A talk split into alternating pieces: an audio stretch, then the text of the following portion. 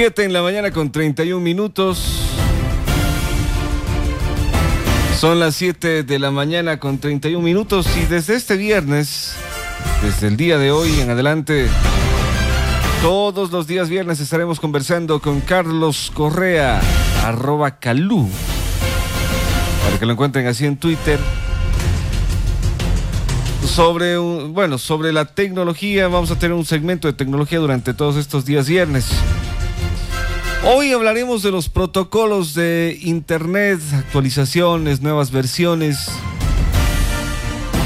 Básicamente hablaremos de la dirección IP, nos la va a ampliar Calú a continuación. ¿Qué tal, Calú? ¿Cómo vamos? Gracias, Johnny. Buenos días. Con mucho gusto de arrancar estos segmentos. De... En realidad queremos informáticos sean menos informáticos con ese lenguaje medio extraño que tienen sobre TCP/IP y esas cosas raras y poder llevar la tecnología a un entorno más amigable, más entendible para el ciudadano de a pie. Generalmente te encuentras con tuiteros bastante frecuentes y los tuiteros utilizan términos como hashtag trending topic que te hablan de, o sea, que, quienes están metidos en el mundo de las redes sociales de pronto los, los, los comprenden. Incluso se cae en el error de que los medios de comunicación empiezan a decir, coméntanos con el hashtag hashtag eh, Calu en Radio Poder. La gente no tiene ni idea de lo que es un hashtag. Entonces, a veces nosotros manejamos mucho el término IP. Sí, eh, llamamos a nuestro, tenemos problemas con el internet, llamamos a nuestro proveedor de servicios, el proveedor de, los, de, servicios nos dice vamos a revisar la IP y nos queda en las nubes, dice, a ver, ¿qué, qué, qué, qué es la IP? Sí, realmente la, la, idea, como decía, es tratar de hacerlo más asequible a todo este lenguaje tecnológico. En realidad hay que recordar que los aparatos que están conectados a Internet, cuando digo aparatos hablo de computadoras, celulares, eh, eh, tabletas, estos aparatos necesitan un lenguaje, así como nosotros nos estamos comunicando ahora mismo en español, los aparatos necesitan un conjunto de, de protocolos de comunicación que se llama protocolo de Internet.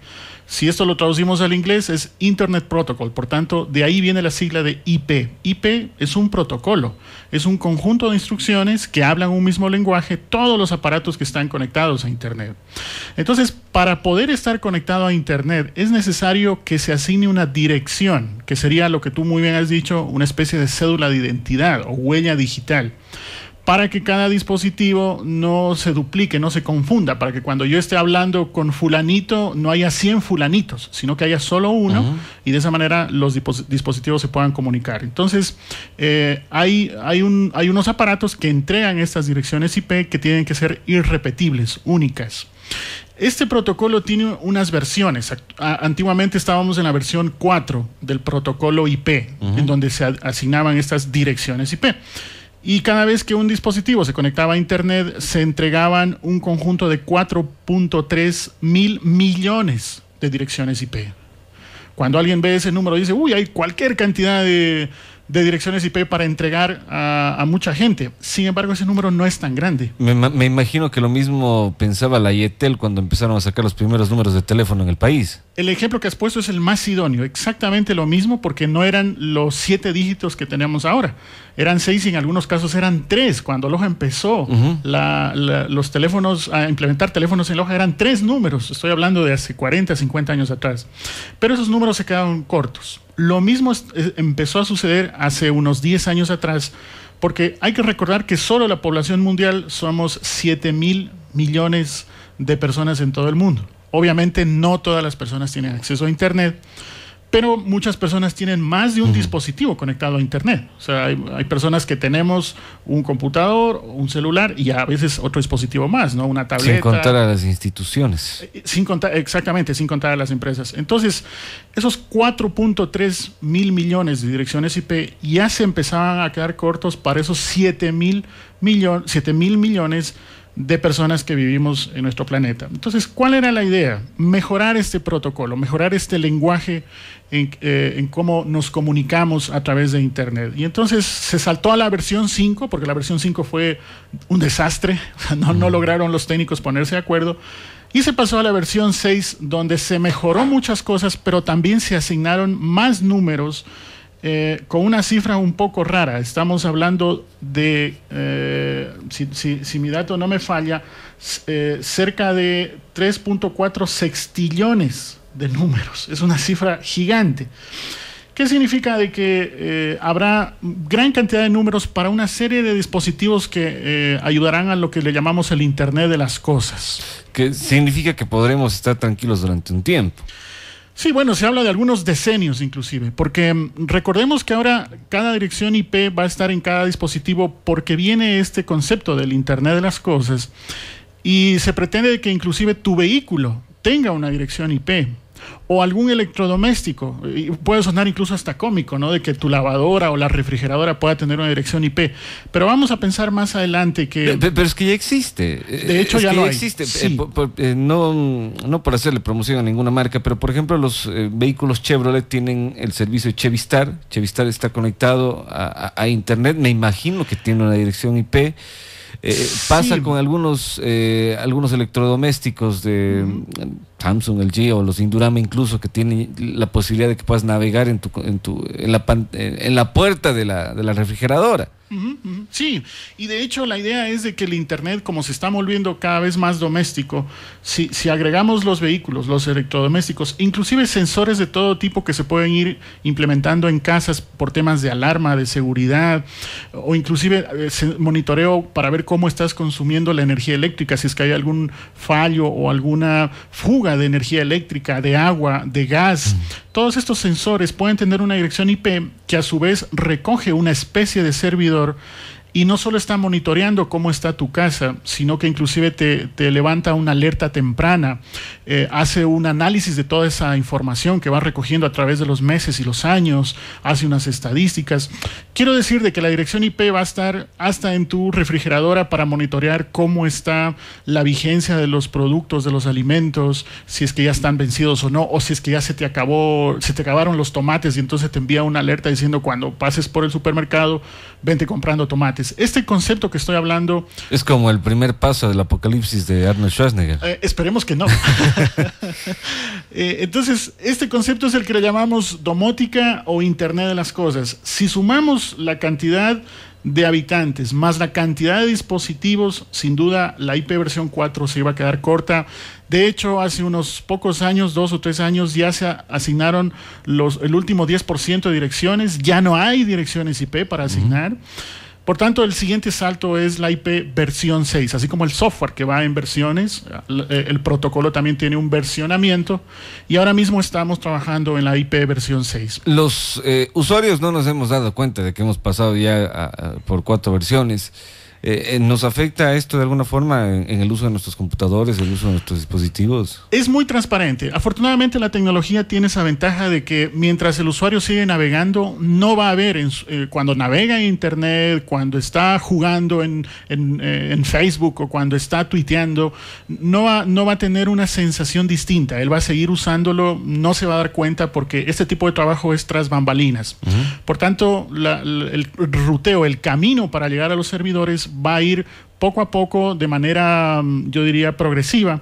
Eh, sin embargo, el usuario va a seguir usándolo y, no, va a tener ninguna, ningún cambio en lo, que ve en el día a día.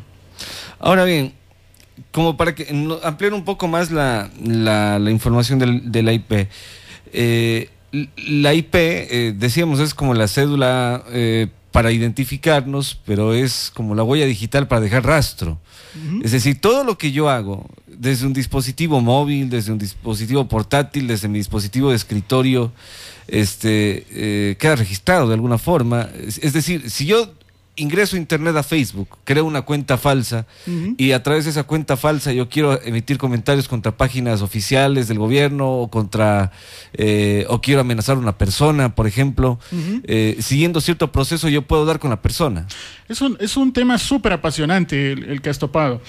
Hay que recordar en primer, caso, en primer lugar de que una dirección IP no se ata, no se amarra a una persona. Eso hay que tenerlo muy claro porque si en ese momento yo voy a un cibercafé y abro una cuenta en Facebook, eh, se registra la dirección IP del cibercafé más no se registra ni mi nombre ni mi apellido a menos que yo explícitamente lo ponga en un formulario en la web. Entonces, no podemos decir que una IP está atada a una persona. Una IP lo que dice es... Está a un dispositivo. Ah, exactamente. Hasta un dispositivo. Número uno. Número dos, sin embargo, eh, quienes estamos a favor de la defensa de la privacidad del Internet, no nos parece adecuado que ningún proveedor de servicio, inclusive ningún proveedor de redes sociales, hablo de Facebook, Facebook en el fondo no es una empresa caritativa, es, un, es, un, es una empresa que lo que le interesa es hacer dinero.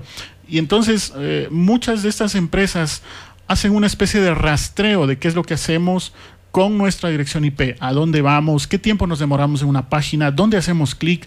Inclusive Amazon tenía entendido de que, y, eso lo conversamos con alguna persona que está desarrollando este tipo de aplicaciones, no solo Amazon rastrea dónde haces clic, sino dónde mueves el, mouse, el puntero, el ratón a través de la pantalla para saber qué decides el momento de la compra. ¿Es posible hacer eso? Sí, entonces, eso no es, no es ético, porque es mm, saliendo del entorno de Internet, si nos vamos a la vida real, es como que si yo a ti empezara a perseguirte por dónde vas sin que tú te enteres. Tú te vas a comprar, luego de eso te vas a ver con un amigo, luego vienes al trabajo y hay una persona que te está vigilando. O sea, no, no significa que tú estés haciendo algo malo, pero no es, eso atenta a tu privacidad de saber qué haces, dónde haces, qué tiempo te quedas, con quién eh, te relacionas. Es lo mismo con la dirección IP.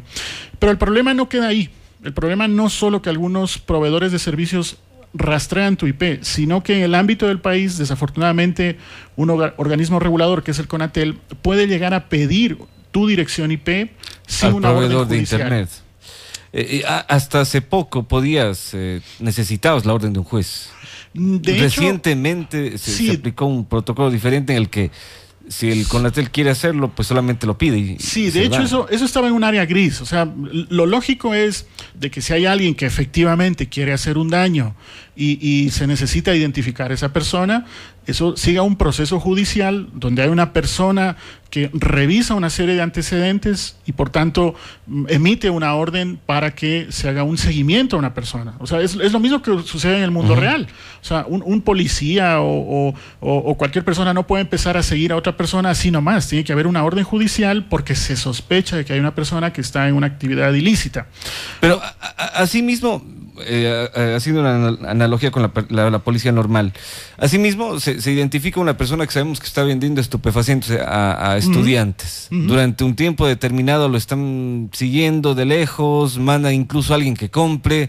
Pasa lo mismo con la policía ambiental, que están revisando quién está sacando eh, madera ilegalmente de la provincia. ¿Hay policía informática ya en el Ecuador? Sí, sí. Bueno, lo que tenemos son expertos forenses en el área de tecnología, porque ciertamente es como el mundo real. Tú puedes dejar huella, no solo con la dirección IP, hay otros, otros aspectos más de la tecnología que permiten identificar ciertos patrones de comportamiento. Y sí hay algunos forenses en el área de tecnología, aunque es eh, ciertamente es un área todavía en desarrollo. Sin embargo, sí hay ese tipo de actividad, pero repito, esa actividad lo que nos preocupa ya como usuarios en el ámbito de la defensa de los derechos es de que se haga sin una orden judicial, sino que a alguien se le ocurre, sospecha de alguien e inmediatamente se pide al proveedor de acceso a Internet que, mm, que, que, rastree la dirección IP. Eso, eso no es lo adecuado. De hecho, en ningún o en la mayoría de países que supuestamente vive una democracia robusta, ese tipo de, malas prácticas no se acostumbra. De todas maneras, creemos que el tema de la dirección IP es, un, es uno de varios aspectos. Eh, ojalá no haya ese tipo de seguimientos. Y en el ámbito al, que veníamos hoy a conversar, en el ámbito de, la, de, las direcciones IP y del protocolo de Internet, vemos de que esta versión de la IP versión 6 ayudaría mucho a que más personas se conecten, más dispositivos y que la tecnología en el fondo nos ayude, o sea, sea un servicio no sea una dependencia ni, ni, otro tipo de, de, aspectos negativos, sino más bien que nos ayude. Ahora, vale la pena preguntarnos, este, ¿existe la posibilidad de que en algún momento eh, mi IP desaparezca y, alguien vuelva a usar esa IP después? Em, hay, hay, algunas IPs que se llaman temporales, o sea que el, el, servidor otorga por un tiempo limitado esa dirección y si tú te desconectas con tu dispositivo, esa dirección queda libre y nuevamente se otorga a otra persona. Lo que suele hacer un proveedor de Internet es crear una especie de subred. Y hace un puente entre sus, sus clientes que están conformando esa subred y una dirección IP pública. Cuando llamamos de una dirección IP pública, son estas que son asignadas y que son escasas. De tal manera que si yo tengo una dirección IP, puedo conectar a 100 usuarios en unas direcciones IP privadas y se hace un puente entre mi subred y la IP pública. Las direcciones privadas es muy común que el proveedor de acceso a Internet eh, otorgue y luego cuando ya se desconecta el usuario la quita y lo otorga a alguien más. Mientras que las direcciones IP públicas eh, tienen una tendencia más bien a otorgarse, por ejemplo, a un servidor. Eh, si en este momento vamos a radiopoderfm.net, ese, ese dominio, ese conjunto de letras apuntan estoy usando un término un poco raro, ¿no? Apuntan a una dirección IP de un servidor cuando hablamos de un servidor, generalmente esa dirección IP no cambia con tanta frecuencia como aquel usuario que se conecta en la noche, al siguiente día se conecta en la mañana, se vuelve a desconectar, etc. Las direcciones IP públicas son como más fijas y las direcciones IP privadas que asignan los proveedores de acceso a Internet son como más efímeras o más a corto plazo. Eh, se supone que la dirección IP solamente la conoce el proveedor del, servicio y yo. Y el usuario, exactamente. Ahora, eh, el usuario no tiene ni idea cuál es. De pronto le dan el contrato, le dan el contrato, pero si es que yo estoy en mi computador y quiero conocer mi dirección IP, ¿Cómo la eh, depende del sistema operativo, pero antes de responder eso sí hay que aclarar de que el proveedor de acceso a Internet casi nunca te da una sola dirección IP, sino que conforme tú te conectes. Si en ese momento estoy conectado, ahí me da una dirección IP. Luego me desconecto y mañana me vuelvo a conectar. Me da otra dirección IP aleatoria, mejor dicho, disponible de su conjunto de direcciones IP que tenga el proveedor. ¿Cómo accedo a mi dirección IP? Depende del sistema operativo. Si estoy en un Windows, voy al área de paneles de control y veo dónde está el, el acceso a la red tengo que ir por varias ventanitas hasta que lo obtengo. Si estoy en Linux o si estoy en Mac u otro sistema operativo, eh, hay formas de acceder a, ver cuál es mi dirección IP, cuál es mi cédula de identidad. ¿Quieres decir que eh, es eh, probable que frecuentemente cambie de dirección IP? De hecho, es bastante usual ah. cuando hablamos de usuarios que se conectan y se desconectan, cuando navegas desde tu teléfono, desde la tableta, desde un computador. Mientras que los servidores eh, no suelen cambiar mucho de dirección IP justamente por la lógica de que los servidores están 24 horas al día funcionando y entonces tienen una dirección IP fija eh, y pública al mismo tiempo. Calú, muchísimas gracias. Gracias a ti. Solo un detalle adicional, eh, a, invitarles a que las personas que se unieron al final al, programa y no pudieron escucharlo, estamos teniendo en la web en calú.me barra eh, nolog14 y también en Twitter nolog14 y en Facebook, donde iremos subiendo este tipo de programas a manera de podcast para que también la gente que no ha podido escuchar lo escuche offline.